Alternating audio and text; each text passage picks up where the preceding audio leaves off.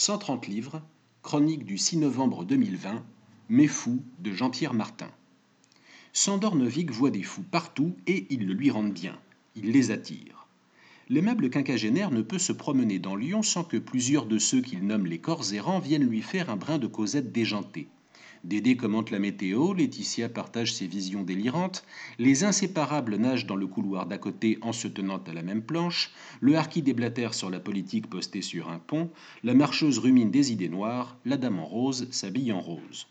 Pour chacun, Sandor fait une victime bien consentante. Son docteur lui a diagnostiqué un excès d'empathie pour lequel un arrêt de travail lui est carrément prescrit.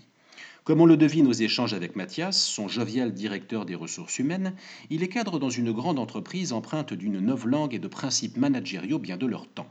À force d'aider son prochain à porter sa croix psychique, la mélancolie qui envahit Sandor s'avère peu compatible avec un tel monde de positivité forcée. Extrait. Souvent ils vont à l'essentiel. La vie, la mort, la haine, la peur du monde, la relation à l'autre, le désir de reconnaissance, ils expriment admirablement nos névroses banales, notre fatigue de nous-mêmes, notre fureur chronique à fleur de peau, nos entraves matérielles, l'encombrement des choses, le malaise de nos corps, la tristesse quotidienne que provoque en nous le sentiment de fugacité, toutes les entraves qui contrarient la fraîcheur de vivre.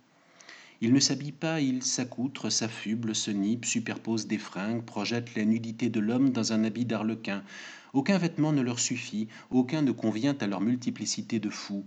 C'est pourquoi il leur faut des couleurs, des chapeaux ou plutôt des galurins, des choses qui marquent, qui distinguent, qui se repèrent en un coup d'œil. Les passants affairés s'y habituent comme à l'idiot du village. Pas moi. Je ne parviens pas à ignorer les corps errants dans la foule, les folies anonymes qui hantent la misère en milieu urbain. Les discours délirants m'émeuvent. Je cherche à travers eux une révélation. Je cours après une énigme. Sur le front familial, les contacts quotidiens ne sont guère plus joyeux. Si sa fille Constance, qu'il aime tant, l'appelle aussi souvent, c'est qu'elle-même appartient à la Légion des corps errants. Auprès d'elle, entre deux épisodes aigus, Sandor ne peut guère que faire acte de présence et répondre à ses coups de fil sans queue ni tête. Au moins ses trois fils sont-ils de moindres sujets de préoccupation. Encore que. Alexandre, l'aîné consultant, est un peu trop normal et content de l'être. Ambroise, le plus proche de son père, pousse vraiment loin l'éco-responsabilité. Quant à Adrien, admis à Polytechnique et constamment collé à son ordinateur, il n'est qu'Asperger. Pour que les garçons soient devenus autonomes, c'est que les parents le sont de moins en moins. Dépressif et paranoïaque, le grand-père Novik décline avec célérité sous l'œil attentionné d'une épouse qui croit pouvoir guérir autrui par sa seule bienveillance.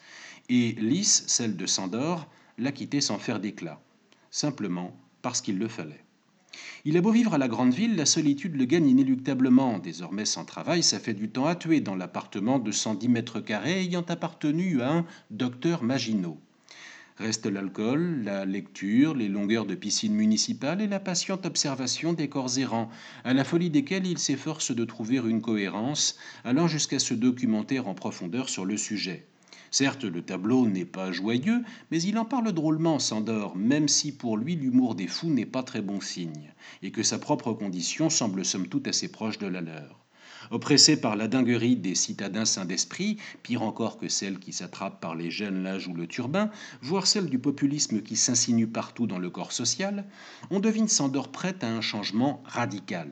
Son amie Rachel, camarade de Sciences Po et homologue visiteuse croisée en clinique psychiatrique, en fera-t-elle partie? Extrait. Leur compagnie n'est pas d'un bienfait notable. En même temps, elle élève. Vivre dans cette proximité est une souffrance, mais aussi peut-être la promesse d'un autre rapport au monde. Les fous ignorent l'emploi du temps. Ils nous rendent métaphysiques. Ma fibre compassionnelle à l'égard des ravages de la folie n'est pas seulement liée à la chute de Constance, ni à la mélancolie de mon père. C'est une vocation ancienne. Depuis longtemps, je me sens concerné. Depuis longtemps, je vis dans la compagnie des âmes fêlées.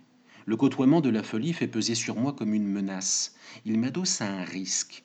Le détachement m'est impossible. Mon destin est lié à celui des êtres affligés. Je fréquente volontiers des torturés de l'intérieur, mal dans leur sac de peau, Souvent je n'ai pas le choix, ils viennent à moi. Je ne prétends pas les consoler ni alléger leur détresse. Cependant, certains d'entre eux me prennent quelque temps pour un garde-fou, après quoi, en principe, je les perds de vue. Mon empathie n'est pas réservée à la maladie mentale, à la souffrance absolue de la folie irrémédiable. Elle s'adresse aussi à tous ceux qui ne sont pas passés de l'autre côté, pas encore. En tant que membre de la gauche prolétarienne, on imagine que Jean-Pierre Martin fut autrefois un critique direct et virulent du plus si nouvel ordre mondial. Mais Fou apparaît à cet égard comme l'œuvre d'un auteur nullement résigné, mais assez capé et sûr de son tour de main pour faire d'une métaphore pas complètement légère, la folie pour le capitalisme, un roman personnel et attachant, non dénué de subtilité. En phrases courtes qu'on devine travaillées à l'extrême, Sandor ne se répand pas en invective anti-système après une révélation soudaine de milieu de vie. Il s'intéresse irrésistiblement à un autrui toujours plus cabossé et tente de vivre avec cette véritable affliction. Et l'humanité elle-même s'avère tout aussi en cause que ses choix économiques ou politiques du moment. Je ne trouve pas de déraison dans la beauté du monde, dit-il, du moment que ses semblables ne viennent pas gâcher le tableau. À défaut d'un espoir raisonnable de guérison, domestiquer la folie semble alors le défi premier de son humaine condition, et de la nôtre sans grand besoin d'y réfléchir pour abonder. Peu importe la quantité de personnages et de références littéraires qui viennent illustrer le propos, Jean-Pierre Martin s'autorise à faire court, à peine 154 pages, la marque de ceux qui n'ont plus guère à prouver. Cette posture rappelle celle du Michel Mbarek d'une flèche dans la tête. Après quoi, une élégance élémentaire exige, lorsqu'on commente ces bouquins-là, de ne soi-même pas faire trop long.